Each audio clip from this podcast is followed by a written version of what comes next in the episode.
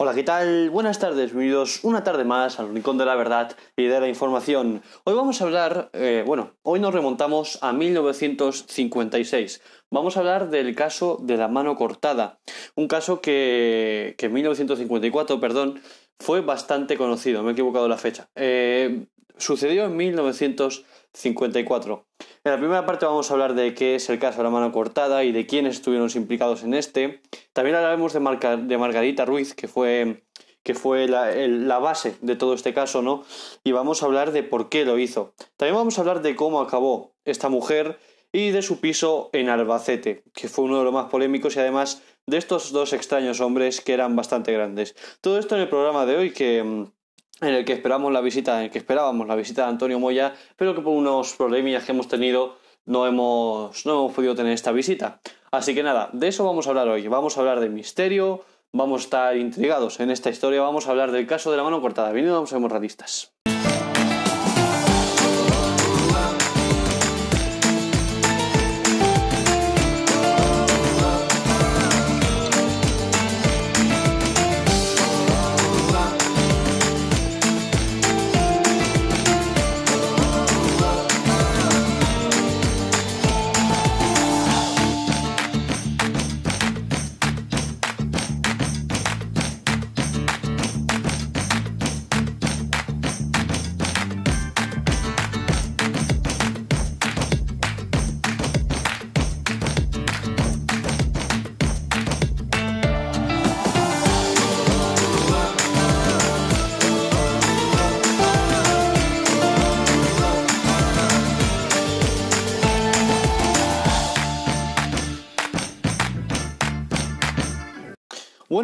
Pues nos metemos ya de lleno en el rincón de la verdad y de la información y también en el rincón del misterio y de, y de la intriga, ¿no? Que creo que es como deberíamos de llamar al capítulo de hoy.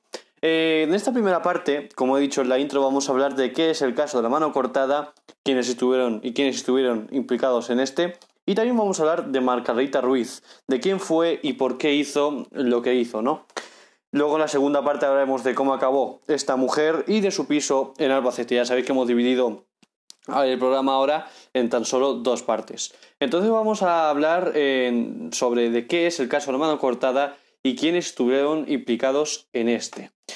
Primero hay que decir que sucedió en 1954. Margarita Ruiz de Lijori y de la Bastida, de 61 años, marquesa de Villasante, baronesa de Alcalí, duquesa de Valdeáguilas, vizcondesa de la Mosquera, no tendría, no tendría títulos, ¿eh? Le cortó la mano derecha, le sacó los hijos y rasuró el vello público, el, el vello público, perdón, al cadáver de su hija pequeña, Margot Shelley, de 36 años. Turbio, ¿verdad? Pues atención, porque era el año 1954, cuando Luis, hijo de la marquesa de Villasante, la denuncia por su supuesta implicación en la extraña muerte de su hermana Margot. Eh, las sospechosas tenían que ver con unas tijeras y unas. Las sospechas, perdón, tenían que ver con unas tijeras y con unas pinzas que estaban junto al lecho en que murió Margot, que no era de ningún médico, sino de la propia marquesa. Extraño, ¿eh? Pues bueno, esta era aficionada a la disección de animales, ¿vale? y casi, casi de un modo enfermizo, ¿no? Pero bueno, es que además, cuando Margot fallece, la marquesa no deja a ninguno de los hermanos entrar en la habitación de Margot Shelley. Pues bueno, solo llegan a ver su ataúd, ¿no? Y ya cerrado y de camino al cementerio. Pero cuando Luis vuelve a la habitación, encuentra también un cuchillo y una tabla de cortar carne dadas las aficiones de su madre y el secretismo del enterramiento, sospecha que ha podido mutilar el cadáver de su hermana, quién sabe con qué, quién sabe eh, con qué fines. Su denuncia se tramita y un juzgado de Madrid inicia la investigación de los hechos. Margarita Ruiz de Lijori era una mujer especial, rodeada de mascotas a las que cuidaba con mucho cariño, ¿eh? Pero, eh, ojo, luego las diseccionaba con toda la frialdad del mundo. O sea, imagínate cómo tendría esta mujer su casa y cómo sería esa mujer, ¿no? Colgamos en Instagram algunas fotos suyas, bueno, eh, una foto con su hija cuando ya estaba enferma y en su lecho de muerte y, es extraño, ¿eh? También hay por ahí una foto de una lechera donde se, ponía leche ¿no? o agua, eh, un recipiente ¿no? donde se guardaban líquidos con la mano de su hija. Muy, muy extraño este caso. Y lo iremos, lo iremos desglosando poquito a poco hoy, ¿no? Eh, solía conservar en formol varias partes de los animales, incluyendo atención el corazón, la lengua del animal o el pellejo, incluso de algunos la cabeza completa, la cabeza completa del animal la guardaba. Pues bueno, a instancia del juez, la policía llevó a cabo un registro en toda la casa de la marquesa, en la calle Princesa. Y este es el texto que quedó registrado en el auto sobre lo que se encontró. Atención, ¿eh? Una hacha pequeña de las llamadas de carnicero, una hacha de carnicero, ¿no? Con el mango de madera barnizada con tres remaches dorados. Una vasija en forma de cubeta, toda ella de material plástico, la mitad inferior estriada, color blanco, la mitad superior transparente, con tapa color rojo y botón blanco, y asa de alambre con manguito color rojo. Eh, atención porque esta es la imagen que he descrito antes, ¿no? La de, la de esa vasija. Esta vasija contiene, contiene, como puede comprobarse por la transparencia de su parte superior, una mano derecha. Al parecer de mujer, diseccionada por la muñeca, estando el recipiente lleno de líquido transparente. Luego se guardó los órganos eh, en su casa. Esta mujer guardó los órganos de su, hija en su casa, ¿vale? Y el caso llegó hasta el Tribunal Supremo. ¿Por qué hizo esto Margaret Shelley? sí, ¿no? Margarita Ruiz, perdón. ¿Por qué hizo esto Margarita Ruiz? El proceso figura, en la selección de los procesos de atención de los procesos célebres seguidos ante el Tribunal Supremo en sus 200 años de historia, que publicó el Alto Tribunal hace poco. En su momento acaparó todas las portadas de los, periódicos. Una de las portadas que más llama la atención es la de la del caso, ¿no? Que estuvo en nuestra red social, estuvo está en Instagram, publicada, con esa publicación que hacemos pues cada vez que vamos a cada vez que anunciamos el programa, se puede ver la portada del caso, eh, este periódico que ya no existe, ¿no? Que, que, luego se fue, pero que en su tiempo eh, se dedicaba a relatar esta clase de historias, ¿no? Y se puede ver pues algunas imágenes por los lados y todas estas cosas, ¿no?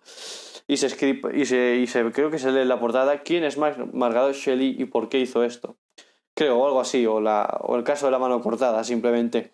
Pero fue algo muy mediático, pero por atención, por todos los títulos que tenía esta mujer y por quién se relacionaba esta mujer, esta tal Margarita Ruiz. Porque atención, se relacionaba con el mismísimo Franco, creo que todos sabemos quién es Franco, ¿no? El caudillo de España, un dictador que, mm, que, estuvo unos cuantos años dictando aquí en España eh, el siglo pasado, ¿no? Y ya te digo, esta mujer se relacionaba con Francisco Franco. Eh, muy curioso. Además también eh, tenía buenas relaciones con el abuelo de Aznar. Aznar, el presidente del gobierno durante los años, creo que fue por alrededor de los años 90, no me acuerdo en qué años exactamente, pero se relacionaba con el abuelo de este hombre. Y muy curioso por todos los títulos que tenía, ¿no? Los hemos podido ver, tenía una cantidad de títulos impresionantes, ¿no? Y yo creo que también saltó a los medios por eso mismo, por todos los títulos que tenía esta mujer. Vamos a hablar ahora de, de Margarita Ruiz eh, en sí, de, de, esta mujer, ¿no? Una mujer misteriosa, que llama mucho la atención y, y también de quién fue y por qué hizo esto, ¿no? Eh, yo creo que es algo muy, muy, muy curioso, ¿vale? Atención, ¿vale? Porque Margarita Ruiz de Lijori, como repito el nombre, ¿no? Había sido en su juventud una rebelde feminista y una activista por la igualdad de derechos con el hombre. Una mujer adelantada a su tiempo, describían los periódicos cuando salió, cuando salió este, este, este gran caso, ¿no?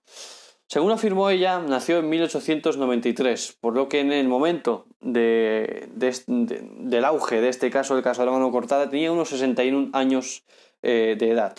Una edad en aquel tiempo en el que una persona ya era anciana, ¿no?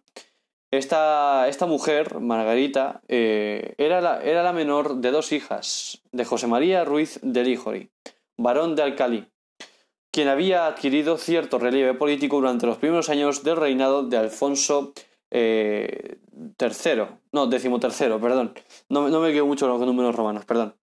eh, llegando a ostentar el título de gobernador civil de Mallorca y diputado por Cortes en 1904, muy vinculado a los círculos masónicos, atención, el padre de Margarita Ruiz, y Soledad Resines de la Bastida, su mujer, no sea la madre de Margarita.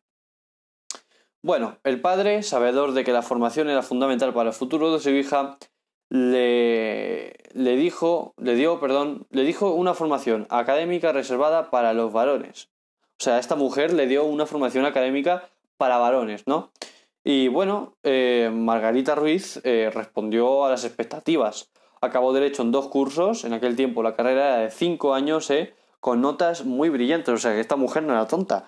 O sea, era, era una mujer lista y que, que sabía lo que hacía. Y se le daba bien hacerlo. Pero simplemente curioso, ¿no? Em, pues con todos los títulos que tenía y tal, esas secretas, esas aficiones secretas que ella tenía, eh, llaman mucho, mucho, mucho la atención, ¿no? Eh, y como bien digo, una mujer adelantada a su tiempo, ¿no? Esta marquesa, nacida a finales del siglo XIX, fue espía en su juventud. Esa es otra. Además de todos los títulos y de relacionarse con quien se relacionaba, también fue espía. O sea, como decimos, una mujer totalmente adelantada en su tiempo, porque en su juventud la mayoría de espías eran hombres. O sea, predominaban los hombres en, en muchos trabajos. Y ella era espía. Yo creo que el trabajo de espía, eh, ya sea para el gobierno, para, para el, servicio militar, da igual. Ser espía, una mujer espía, era algo muy, muy raro de ver. Entonces ella fue espía en su juventud. Bueno, pero atención donde fue espía también, en el protectorado de, de Marruecos. ¿Y sabéis para quién fue espía? Para un dictador. Pero no Franco, ¿eh? Sino el que fue antes de la República. Y hablamos de eh, Miguel Primo de Rivera. De Primo de Rivera, ¿no? Eh, ella estuvo como espía eh, al servicio del general Miguel Primo de Rivera. Atención porque también fue llegada a, llegó a ser nombrada capital, capitán honorario del ejército. Una mujer llamada en esa época capitán honorario del ejército, ¿eh? O sea, cuidado. También se licenció en Derecho, como, como he dicho. Hablaba varios idiomas y obtuvo un título en enfermería. Ya no sé si a ustedes les van sonando ya los tiros, todo esto del título de enfermería eh, y esa afición por la disección y por qué hacía las disecciones tan, tan bien como ella las hacía, ¿no? Eh, pues bueno, hemos visto que que esa disección que le hizo a su hija, esa mano cortada, estaba totalmente bien cortada, o sea, perfectamente cortada. Eh, pero ya hablaremos de esto más adelante, en la segunda parte, ¿vale?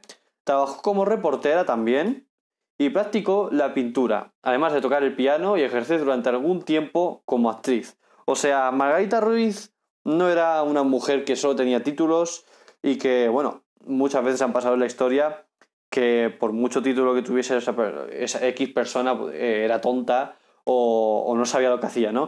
Pues no es el caso de Margarita Ruiz.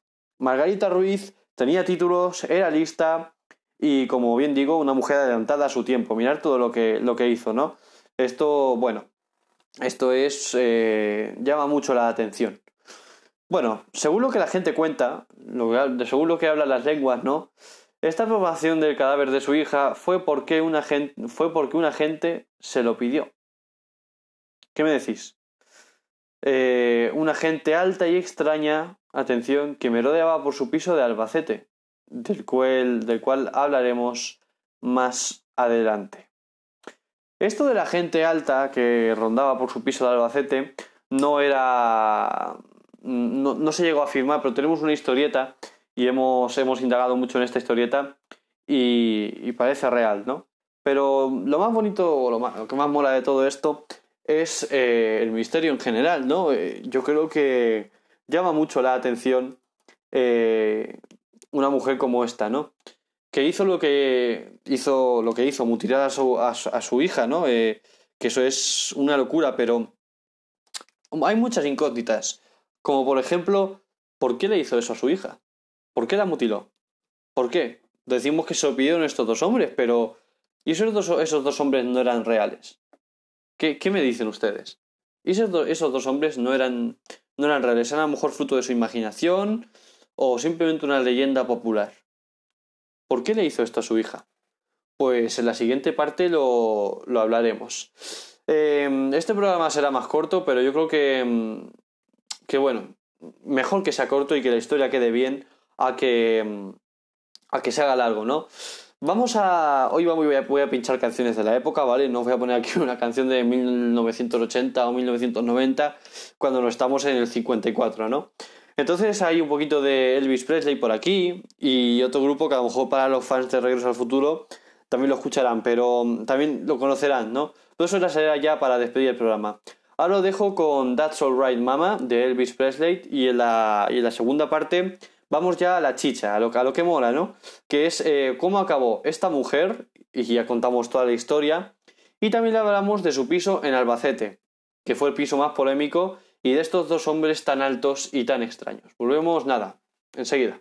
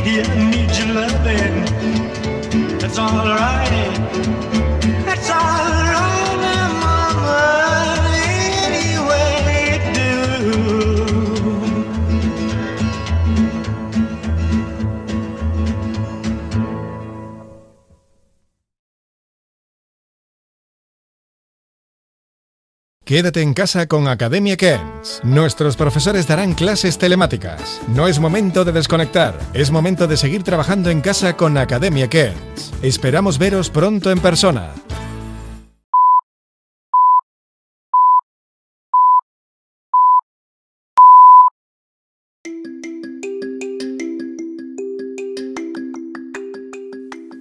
Estás escuchando Seamos Realistas de Carlos Kent.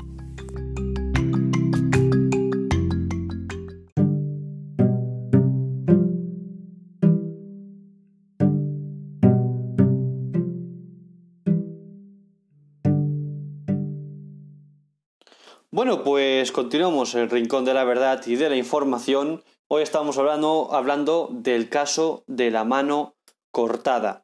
Eh, hago un pequeño resumen de lo que hemos estado hablando en la primera parte. Hemos estado hablando de qué es el caso de la mano cortada y quiénes estuvieron implicados en este caso. También hemos estado hablando de Margarita Ruiz, de quién fue y de por qué hizo todo esto. Eh, bueno, eh, ¿qué hay que decir de Margarita Ruiz? que esta mujer no era, no era moco de pavo. O sea, esta mujer tenía títulos y los ostentaba bien. O sea, fue espía, eh, aprendió idiomas, eh, se sacó la carrera de Derecho con muy buena nota, eh, practicó un poquito con el arte. Ah, esta mujer era lista y además, como digo, avanzada a su tiempo, ¿no? Y, mm, y la verdad es que llama mucho la atención eh, todo esto lo que, lo que hizo esta mujer, ¿no? No simplemente el, mutilamiento de su hija, sino... ¿Cómo se diría? El mutilamiento de su hija... Mm, no. La carrera que llevó antes del mutilamiento de su hija cómo era esta mujer, porque, bueno, a partir la, la disección de animales, sí, eh, pero llama mucho la atención, como digo, esto de que la mujer eh, fuese alguien adelantado a su tiempo, que, mm, que bueno, es que ya os digo, llama mucho la atención todo lo que hizo, ¿no? Y, y ya, ya os digo, eh, el caso da para hablar, fue muy mediático y creo que sigue siendo bastante mediático por no solo por, por lo que pasó, sino también por todo el misterio que hay detrás de, de este caso. Eh, ahora vamos a hablar de cómo acabó Margarita Ruiz. Vamos a terminar de contar toda la historia, toda. Y también vamos a hablar de su piso en Albacete, que es el piso, uno de los pisos más polémicos, aparte del de Madrid. Eh, y también de los, estos dos hombres altos y extraños, ¿no? Eh, bueno, ¿cómo acabó Margarita Ruiz? Contamos toda la historia. Eh, pues nada, después del entierro y de la denuncia del hijo, como, como he dicho, después de que viese cómo quedó el hijo de su. el cuerpo, perdón. No, ah, perdón, el dormitorio de su hermana Margot, pues él denunció a su madre y entonces el juez ordenado, ordenó perdón, que, que, fuera exhumado el cadáver, el cadáver de Margot, la hija de Margarita Ruiz y hermana de, de este chico. Lo primero que resultó patente era que le faltaba la mano derecha. ¡Ué! ¡Sorpresa! ¿Dónde se encontró esa mano derecha? En ese cubo, en ese cubo recipiente, eh, donde se podía ver una mano derecha. Curioso, ¿verdad? Bueno, en un examen forense más exhaustivo también se descubrió que le faltaba un pedazo de lengua. Uh, le faltaba un pedazo de lengua. ¿Por qué haría esto Margarita Ruiz a su hija? A su hija? Le faltaban los ojos y se le había cortado el vello púbico. ¿Qué me dicen? Curioso. Pues bueno, en el primer registro de la vivienda de la marquesa, eh, Margarita Ruiz, se encontraron vísceras de animales. Pero al examinarlas mejor, vieron que también estaban los restos que faltaban de Margot. Alguna gente dirá, ¿qué son las vísceras? Bueno, supongo que lo sabrán, pero yo explico qué son las vísceras. Las vísceras son los restos de, mm, pues bueno, yo qué sé, el hígado, a lo mejor em, partes que no se han usado en la matanza, por ejemplo, o a la hora de una disección.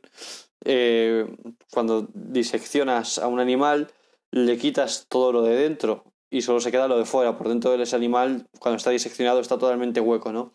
Por lo que, lo, algunas cosas de las que le quita hacia dentro son las vísceras. Entonces, en este cacharrito, en ese, lo que se encontró, fueron vísceras de animales juntadas con las de Margot, la hija de Margarita Ruiz. Qué turbio, la verdad. Pues bueno, el juicio tuvo lugar el 28 de marzo de 1961 en la audiencia, en la audiencia provincial de Madrid. Eh, pues fijados si no andaba ya lenta la justicia, y es que siete años después, eh, también, eh, bueno, ya les digo, siete años después, pues como digo, ya andaba lenta la justicia, entonces, o también querían que este caso fuese lento, ¿no? Pues nada, siete años después seguía el juicio. Pues nada, después de siete años, con las cosas enfriadas convenientemente, eh, Margarita Ruiz del Híjole y, del y José María Basols Iglesias, eh, su marido, recibieron una condena mínima por un delito de profanación de cadáveres y otro contra la salud pública, tras un acuerdo de conformidad con el ministro fiscal. En su autoexculpación, la marquesa declaró que las mutilaciones fueron el resultado de la adoración que sentía por su hija Margot. Bueno, se dicen muchas cosas, ¿no? los actos que se cometieron con el fin de conservar a aquellos miembros de la muerta como un recuerdo sagrado, dijo esta, esta Margarita Ruiz, esta condesa, ¿no? Los actos que se cometieron con el fin de conservar a aquellos miembros, miembros de su hija, fueron simplemente para guardarlos como un recuerdo sagrado. Curioso, ¿eh? Muy curioso. Y perturbador también. La marquesa de Villasante comparó, esta práctica con las, con las conductas de los católicos, que veneran la lengua de San Antonio de Padua, en el brazo de San Vicente Ferrer, o el brazo incorrupto, ¿vale?, de Santa Teresa, este brazo incorrupto, eh, incorrupto significa pues que no ha, no, ha habido ningún cambio desde que falleció esa persona, ¿no? Por ejemplo, hace poco teníamos el, el caso de este chico que fue beatizado, eh, Carlos, eh, Carlos algo, no, ah, sé cómo, se llamaba, Carlos Acutis, perdón, Carlos Acutis, eh, que murió en 2004. Y... Bueno, no, perdón, en 2006, falleció en 2006 y hace poco se le llevó a... Bueno, se le llevó a la beatificación, se, se le sacó de la tumba y está totalmente incorrupto. ¿Qué quiere decir? Pues que estaba casi, casi igual que como estaba el primer día. Pues el brazo incorrupto de Santa Teresa acompañó a Franco durante toda la guerra civil española para que le diera suerte. Santa Teresa, pues una santa, como digo, ¿no? Pues bueno, eh, esta pareja, eh, Margarita Ruiz y su marido, salió bien de todo esto.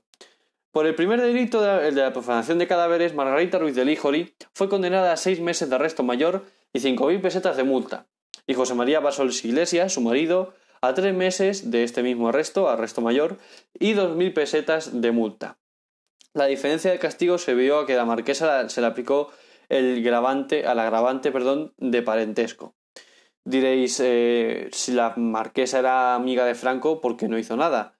Pues bueno, ya sabéis cómo son los intereses políticos. Eh, mm, viendo, sí, verdad, Franco se juntó con ella y todas estas cosas, pero en el 61 ya Franco pues también estaba viejecillo y tampoco quería meterse eh, en esta clase de casos porque, como digo, la, la política también es mucho interés.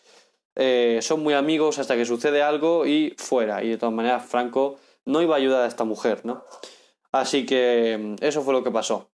Entonces, eh, por el segundo delito, a Margarita Ruiz, el de salud pública, perdón, la condena fue la misma para los dos. El de, por el delito de salud pública, multa de 5.000 pesetas con arresto sustitutorio de 30 días por cada multa en caso, perdón, de que no fueran abonadas. Después de esto, pues bueno, la marquesa recurrió pero fracasó en el intento, ¿vale? Y después de, fracasar en el intento y de recurrir, fue ingresada en un centro psiquiátrico, después de pagar todo lo que tuvo que pagar y todas estas cosas, ¿no? Eh, diréis, ¿qué pasó con la marquesa? Pues bueno, llegó a salir del psiquiátrico, pero bueno, poco después murió en Albacete. Entonces, pues nada. ¿Cómo murió? Diréis, pues atención porque murió sumida en la melancolía y en la miseria. Ah, ¿Queréis saber dónde están sus restos? Sus restos, pues en el mismo cementerio en los que descansa su hija Margot. No sé qué cementerio es, pero ahí están. ahí están los restos, ¿no? Eso, esa es la historia entera del caso de la mano cortada. Em, se descubrió el panorama y bueno, pues se llegó a... Se investigó a los dos, una multa y al psiquiátrico, el marido no sé qué pasó con el marido, pero bueno, ya obviamente están los dos fallecidos y, y hasta ahí llegaron, ¿no?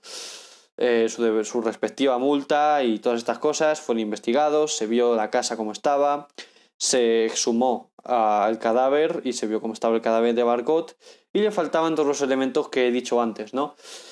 Eh, Margarita Ruiz se defiende diciendo que, que básicamente para guardar los restos de su hija, como, como se hace en, en, algunas iglesias. Hemos visto el santo del brazo de la Santa Teresa que acompañaba a Franco totalmente incorrupto, ¿no? Eh, el brazo. Así que nada, eh, vamos a hablar ahora de su piso en Albacete y de estos extraños visitantes que estaban en, en, en, en Albacete. Tenemos un pequeño testimonio sobre esta, esta casita, ¿vale? Una pequeña historia. Eh, cito textualmente toda esta historia.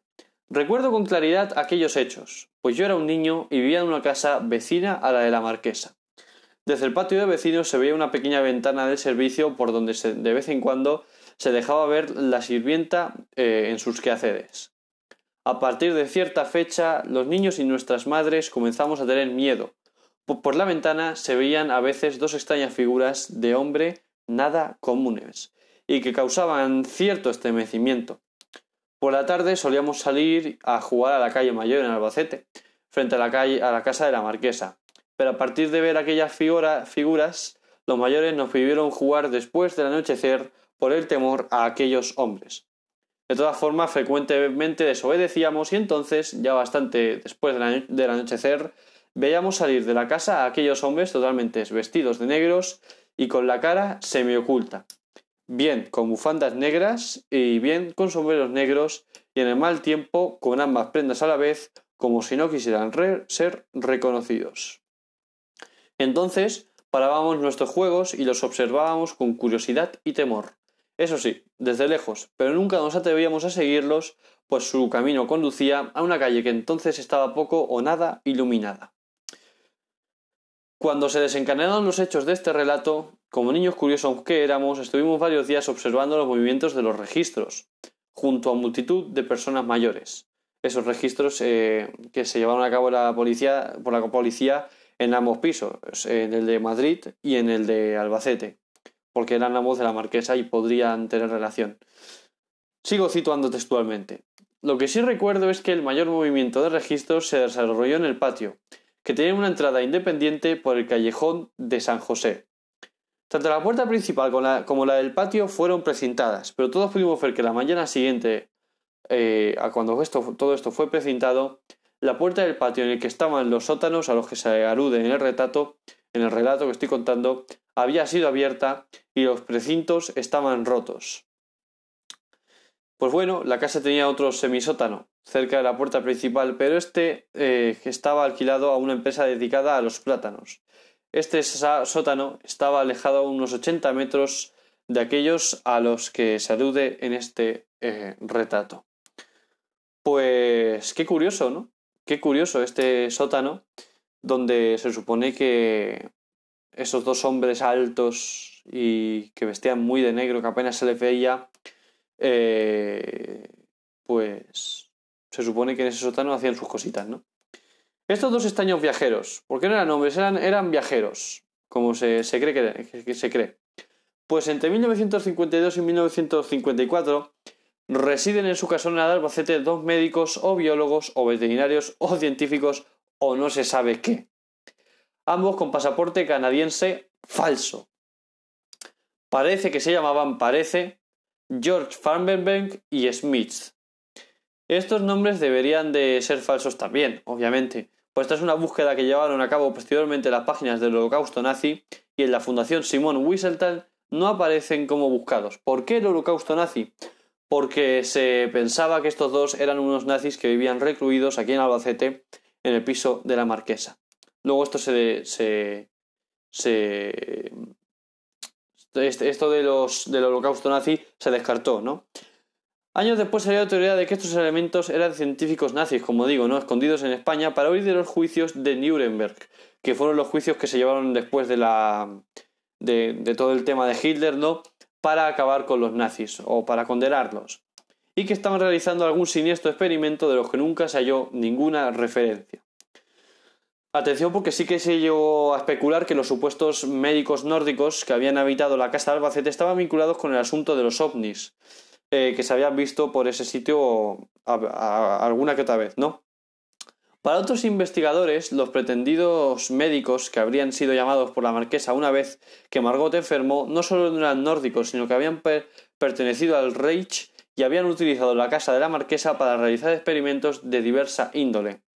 En dicho palacete vivían la marquesa, don José María Basols, un mayordomo y estos dos extraños hombres.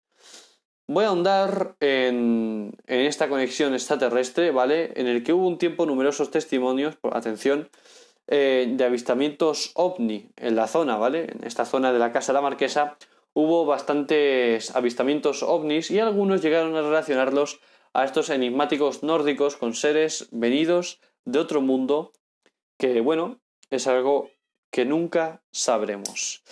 Hasta aquí el capítulo de hoy. Yo creo que ha sido un capítulo bastante interesante. El caso de la mano cortada. Eh, voy a hacer un pequeño resumen. Hemos estado hablando de qué es el caso, de la caso, caso de la mano cortada, de quiénes estuvieron implicados en este caso, de Margarita Ruiz, de quién fue y por qué hizo lo que hizo. Ya, ya como, como hemos visto, era una mujer importante y que podía, podía fardar de todos sus títulos porque era también una mujer adelantada a su tiempo. Eh, también hemos terminado de contar esta historia, hemos hablado de su piso, de su casona, su casa grande aquí en Albacete. Y también de estos dos extraños hombres de los que creo, creo que nunca podremos saber quiénes fueron ni, ni, qué hacían aquí, ¿no? Simplemente porque Margarita Ruiz ya está muerta y yo creo que mm, eh, el tema este de estos dos hombres es más bien una pequeña leyenda urbana que se podría haber confundido pues, con, con cualquier otra cosa, ¿no? Así que nada, hasta aquí el caso de la mano cortada. Ya sabéis que de vez en cuando nos gusta, pues bueno, sacar a relucir ciertos casos como este. Estuvimos hablando del caso de la Dalia Negra. En Halloween también estuvimos hablando de misterio, de terror. Ya estamos con el caso de la mano cortada. De vez en cuando, pues mola hablar de estas cositas porque son cosas eh, de las que de vez en cuando pues, salen, se sale a hablar, ¿no? Eh, y es, es muy curioso. Así que nada, muchas gracias por escucharnos otra tarde más. Eh, disfruten de este pequeño puente aquí en, Castilla-La Mancha por lo menos, que nos han quitado un día, pero bueno, disfruten del puente. Nos vemos la semana que viene eh, con una pequeña sorpresita que iremos anunciando en, redes sociales y, nada, hasta la semana que viene. Muchas gracias por escucharnos. Eh, soy Carlos Kent y adiós.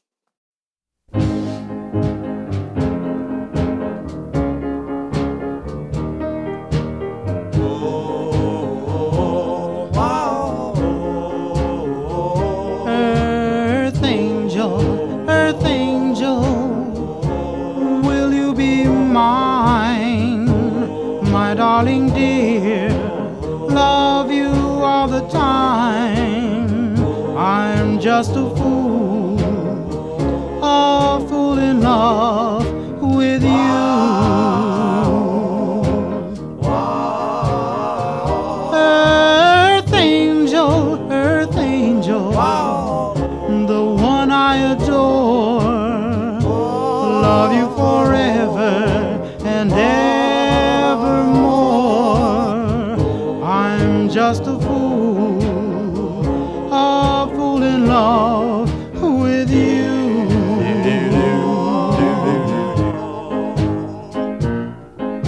I fell for you, and I knew the vision of your love, loveliness.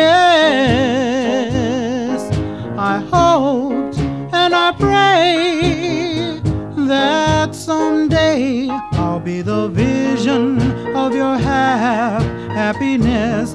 Oh, oh, earth angel, earth angel, please be mine, my darling dear. Love you all the time. I'm just a fool,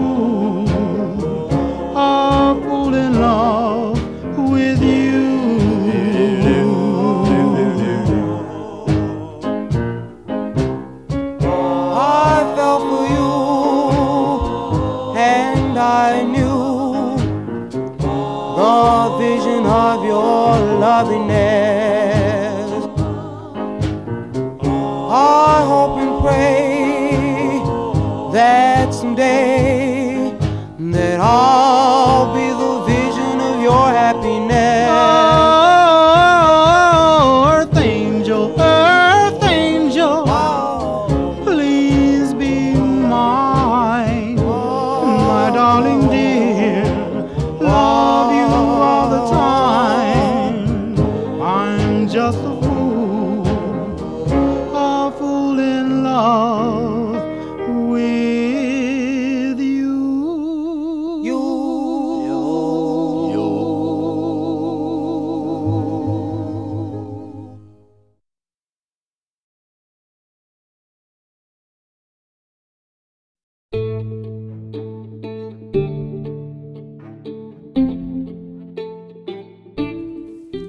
De escuchar Seamos Realistas de Carlos Kent.